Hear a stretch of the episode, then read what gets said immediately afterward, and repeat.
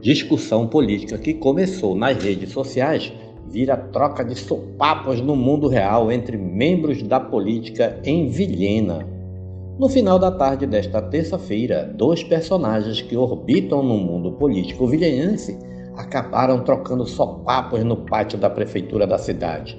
A briga entre o autônomo Adriano Vilhenense e o servidor da Câmara de Vilhena, Júnior Pintou, acabou mobilizando até mesmo um vereador e um secretário municipal para apartar a dupla.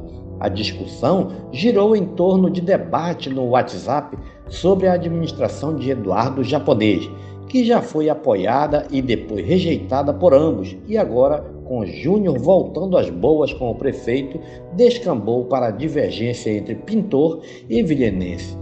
Em áudio, Júnior, que já foi ferrenho adversário do Japa, disse que reconhecia seu erro pelos, pelas críticas e que agora Vilhena está nos trilhos do desenvolvimento.